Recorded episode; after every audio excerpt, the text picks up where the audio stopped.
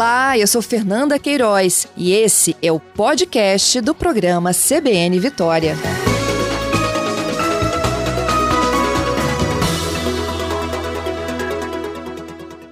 Bom dia, Daniele. Bom dia. Obrigada por participar conosco. As doses chegaram e já estão sendo distribuídas para os municípios, não é isso? Isso mesmo. As doses da vacina influenza elas foram enviadas pelo Ministério da Saúde é, no dia 22 e nós iniciamos a distribuição ontem para os municípios e as regionais de saúde. Então, desde o dia de ontem, os municípios já estão então se organizando e iniciando a vacinação contra a gripe. Uhum. É, e aí quem, no caso dos idosos, né? Porque vocês dividiram a campanha em duas etapas, não é isso? Sim, a campanha de vacinação esse ano ela vai ser em duas etapas. Oficialmente, a campanha iniciaria no dia 4 de abril, mas aqui no estado, devido ao recebimento dessas doses de forma antecipada, nós então optamos por é, antecipar a campanha de vacinação em duas semanas, o que é muito benéfico para o público prioritário. Uhum. Então, nessa primeira etapa, que vai até o dia 2 de maio, nós vamos vacinar os idosos acima de 60 anos e os trabalhadores da saúde. E aí, vencida essa etapa, parte-se para uma outra.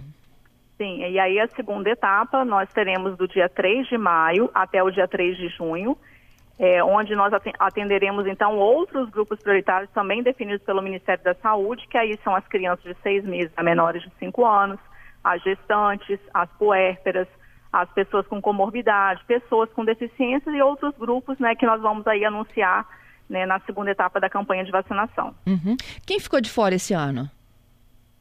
É, quem ficou de fora foram as pessoas de 55 a 59 anos, o que também aconteceu no ano passado, é, e também o público de crianças foi reduzido. Né? Até o ano passado nós vacinávamos crianças de seis meses a menores de seis anos, e neste ano nós vamos vacinar as crianças de seis meses a menores de cinco. Isso porque neste ano nós teremos também uma outra campanha de vacinação paralela à campanha de vacinação contra a gripe que vai ser a campanha de segmento contra o sarampo. Então, essa campanha de segmento contra o sarampo, que é uma vacinação indiscriminada né, contra a doença, ela também vai ser em duas etapas.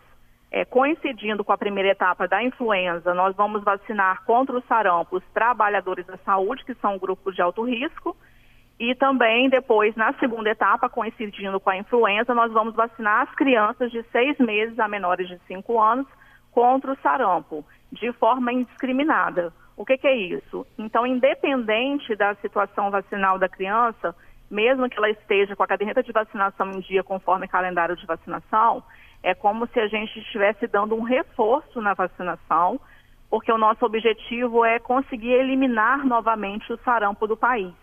Então, nós vamos reforçar a vacinação das crianças, né, que são o grupo mais vulnerável né, de complicações pelo sarampo, e também os trabalhadores da saúde, né, porque eles é, são um grupo de alto risco de contaminação e disseminação da doença para outras pessoas. Uhum. Mas o fato de se criar uma grande mobilização também para o sarampo é porque os números voltaram a perturbar. Sim, nós desde 2018, né, tivemos, tivemos a reintrodução do sarampo no Brasil, nós ainda vivenciamos surtos no país. Então, a, o sarampo não está sob controle, né? Alguns estados registram ainda casos da doença. Aqui no Espírito Santo, nós estamos há dois anos sem registrar caso confirmado de sarampo, mas nós estamos mantendo a vigilância ativa porque outros estados registram casos. Então, a gente pode ter circulação né, de pessoas infectadas aqui no estado e por isso a gente não pode baixar a guarda, porque se nós estamos nesse cenário favorável, né, de não termos casos de sarampo, isso significa que nós estamos conseguindo controlar, né, e manter a população devidamente vacinada.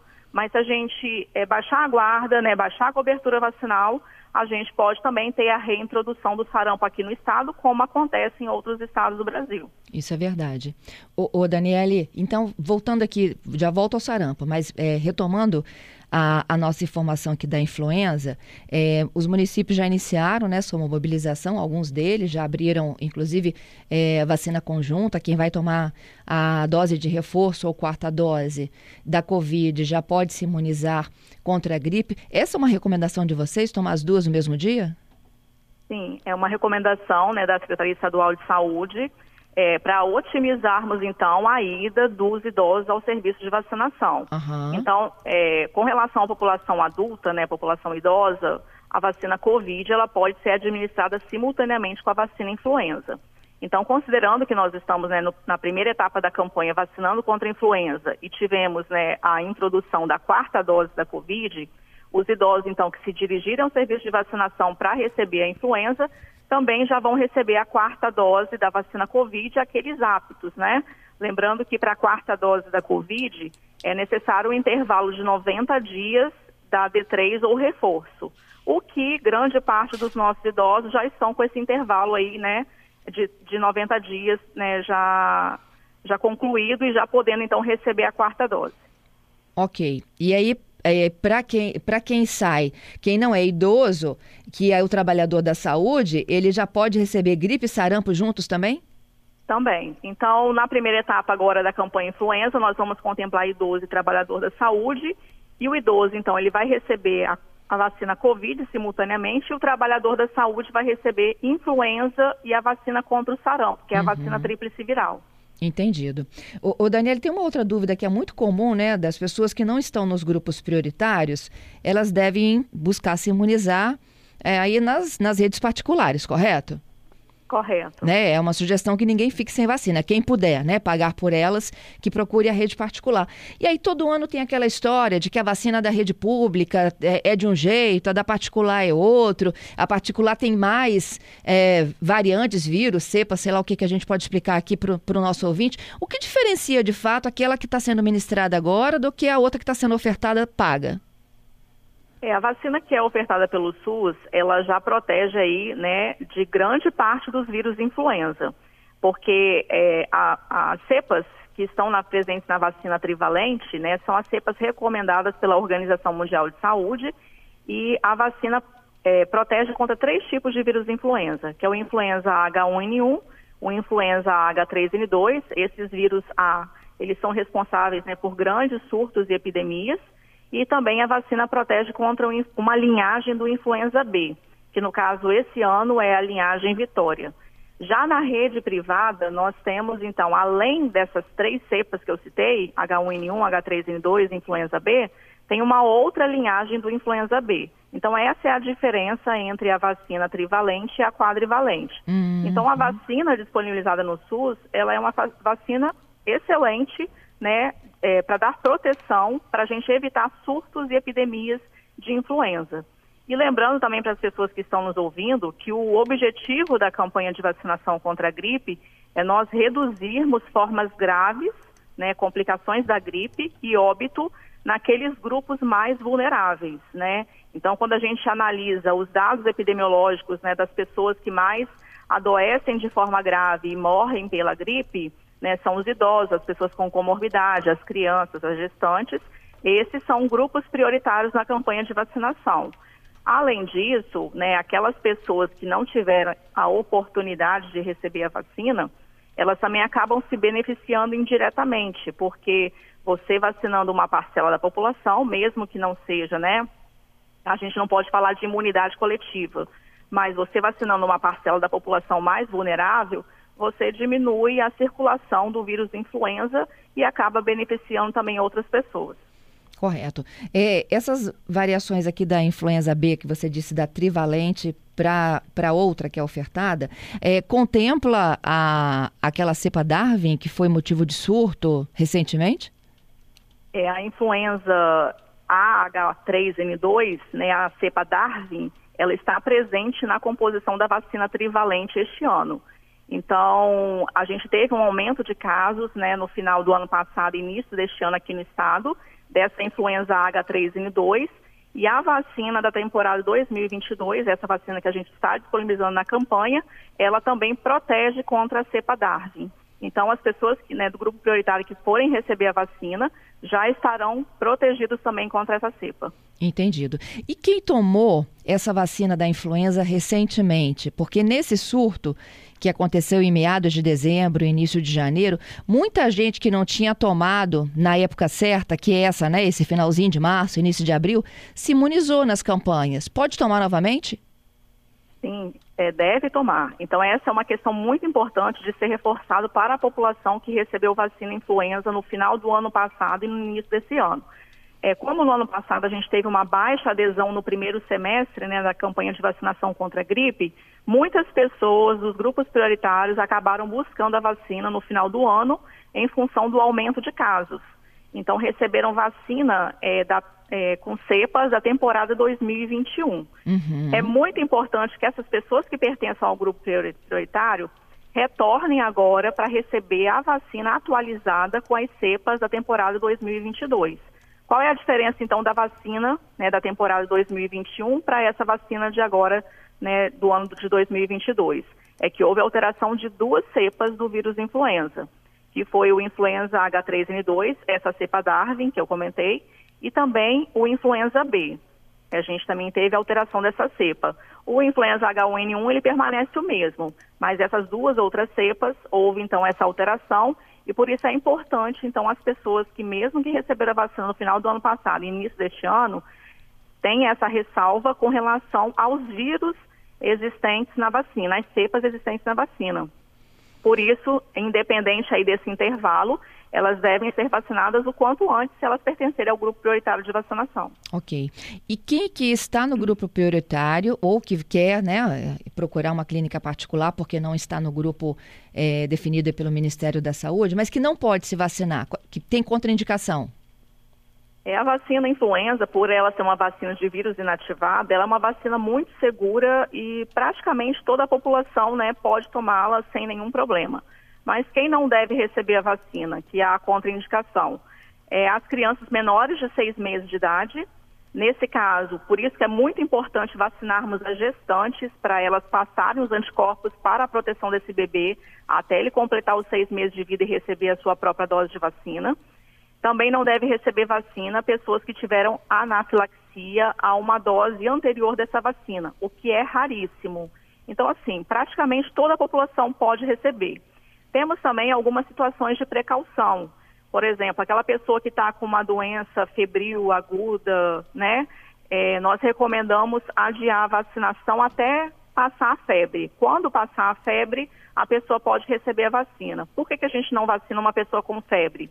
porque uma vez que ela está desenvolvendo algum quadro, né, é, pode se atribuir à vacina aquilo que a pessoa já está desenvolvendo, né, daquela doença que ela está naquele momento. Então, a gente recomenda adiar a vacinação até a resolução do quadro para que ela receba a vacina. Outra dúvida muito frequente é: eu tive Covid, quanto tempo depois eu posso receber a vacina contra a gripe? Isso entra na mesma regra é, da doença aguda febril moderada grave. Então, se você já resolveu o seu quadro clínico, né? Eu, eu, estou bem, não estou com febre, já pode receber a vacina influenza. Não é necessário aquele intervalo de 30 dias, como a gente tem a regra para pessoa receber a vacina Covid depois dela se infectar pela Covid. Para outras vacinas do calendário, influenza e as demais, é a resolução do quadro. Peguei Covid, já estou bem, não tenho febre, eu posso receber a vacina. Olha, excelente. E aí eu queria fechar novamente com sarampo, que você falou que paralelamente, né, uma campanha vai acontecer a outra, que é do sarampo. E as pessoas que tomaram, que têm a carteirinha lá de vacinação, vão ter que tomar como se fosse essa dose de reforço. Isso mesmo. Então nós vamos vacinar neste momento, né, os trabalhadores da saúde de forma indiscriminada a única exceção é aquele trabalhador da saúde que recebeu a tríplice viral, né, que é essa vacina contra o sarampo. Além do sarampo, ela também protege contra a rubéola e a cachumba, por isso que ela é tríplice. É, se ele recebeu essa vacina tríplice viral nos últimos 30 dias, então ele não é público elegível para receber a vacinação, porque entre uma dose e outra dessa vacina precisa ter esse intervalo de 30 dias. Mas todas as demais pessoas, né, todos os demais trabalhadores da saúde que não tomaram essa vacina nos últimos 30 dias e não tem nenhuma contraindicação à mesma, vão receber uma dose adicional. E depois nós vacinaremos na segunda etapa, né, que começa no dia 3 de maio, as crianças de seis meses a menores de 5 anos. É, nós vamos então retomar na vacinação das crianças aquela chamada dose zero, que é dada para as crianças de 6 a 11 meses. Então, todas as crianças de 6 a 11 meses vão receber essa dose bem como aquelas crianças também que já, mesmo estando vacinadas entre 1 a menor de 5 anos, também vão receber essa vacina, né, uma dose extra, e aí também com aquela ressalva de não ter recebido a tríplice viral nos últimos 30 dias. Ok, e os adolescentes, adultos e idosos que não fazem parte aí desse grupo de saúde? Eles é, também vão nesse... ser vacinados contra sarampo? Não, esses não serão vacinados na campanha indiscriminada. Mas o que é importante deixar claro para a população? Bom, vamos restabelecer aqui com a Daniele. Daniele, nos ouve? Não, a gente já já volta com a participação da Daniele Grilo. A gente está falando aqui ao vivo sobre a campanha de imunização contra a gripe. Né? A expectativa do Estado é atingir uma cobertura vacinal de 1 milhão e 500 mil pessoas nesses próximos meses. Os municípios já estão com as doses da influenza. Essa distribuição, a, as doses do Ministério da Saúde chegaram na terça, na terça mesmo houve início da distribuição para vários municípios, ontem mais ainda, e ela disse que algumas, inclusive, já estão né, liberando seus agendamentos ou então porta aberta para a imunização. O que eles querem nesse momento? É, aproveitar que o idoso está indo a uma unidade de saúde ou em pontos estratégicos de vacinação para receber a quarta dose da Covid-19 ou a dose de reforço, né? Para que ele também seja ali imunizado com a vacina contra a influenza, que é a popular gripe, né? É, este ano, segundo a Daniele, a vacina disponibilizada pelo Ministério da Saúde é a trivalente, gente, tem cobertura ampla, tá? Inclusive para esta cepa Darwin, que foi motivo de surto de gripe aqui no Espírito Santo nos meses de dezembro e janeiro, dezembro do ano passado e janeiro deste ano. É, idosos e trabalhadores estão nesse primeiro bloco de imunizações, né? É, e logo depois eles vão iniciar um outro bloco que eles chamam de, de, é, de doses de imunizantes, né? Para uma população mais ampla, além dos idosos, né? E aí envolve os trabalhadores do transporte coletivo, pessoas com deficiência, professores, povos indígenas, puérperas, gestantes, crianças de seis meses a menores de cinco anos. Temos também aqui, olha, mais trabalhadores portuários, força de segurança. Daniele já voltou? Então, Daniele está conosco? Vamos voltando então, Dani. Sim. Eu estava aqui contando para os nossos ouvintes, né? O público da influenza na segunda etapa. Além das crianças de seis meses a menores de cinco anos, gestantes, puérperas, tem os povos indígenas, professores, Sim, pessoas com comorbidades. Quais são as comorbidades? É, pessoas, por exemplo, com diabetes, cardiopatia crônica, pneumopata crônico, neuropata, hepatopata, são muitas comorbidades, né? É, que as pessoas, então, a gente vai divulgar no, no momento da segunda etapa uma lista para que as pessoas, então, verifiquem se elas se encaixam nesse perfil e aí, então, vão buscar o serviço de vacinação para receber a dose. E nesse caso, com a é, para receber a dose pela comorbidade, é necessário, então, que essa pessoa apresente um laudo médico, né, uhum. indicando, então, a vacinação. Aí nesse grupo também tem os caminhoneiros, transporte coletivo, portuários, forças de segurança, é, sistema de privação de liberdade, população é, também privada de liberdade adolescentes, não é isso? E medidas socioeducativas. Isso mesmo. Esse é o grupo do dia 3 de maio. Isso, o grupo da segunda etapa, que vai do dia 3 de maio até o dia 3 de junho. Uhum. É, tomada a vacina, a partir de quando ela já pode dizer aí que está começando a fazer efeito? É imediatamente? Não, não é imediatamente. A vacina ela é antígeno, né? É o vírus inativado que você inocula no organismo da pessoa para que então ele produza os anticorpos protetores. Então esses anticorpos protetores é, eles começam a aparecer de duas a três semanas após a aplicação da dose. Então tá aí também uma grande fake news, né? Que as pessoas falam: eu tomei vacina da gripe e fiquei gripado. Isso é fake news. Não tem como. A vacina é vírus inativado, é vírus morto. O que acontece é que, como eu preciso né, desse intervalo aí, mais ou menos de 15 dias, para eu ter a proteção, se eu já estiver com o vírus incubado ou se eu entrar em contato com o vírus no ambiente antes desses 15 dias de proteção, eu ainda posso me infectar. Além disso, lembrando que a vacina protege contra formas graves da gripe, ela não impede de você ter uma gripe mais leve, né? Então, por isso, é, o importante é a gente ter a população devidamente vacinada, principalmente esse grupo vulnerável, porque ele pode, a gripe ela pode levar a complicações graves. E aí você pode ter, por exemplo, uma complicação da gripe que acontece, a pneumonia pelo próprio vírus influenza ou uma pneumonia secundária que pode levar esse grupo mais vulnerável à morte. Dentre outras complicações também que vários estudos já têm demonstrado que, por exemplo, um quadro de gripe, a pessoa pode ter um AVC, pode ter um infarto, dentre outras complicações também que possam surgir. Tá certo. Queria te agradecer, Daniele, mais uma vez pela gentileza, hein? Eu que agradeço. Obrigada. Bom trabalho para vocês.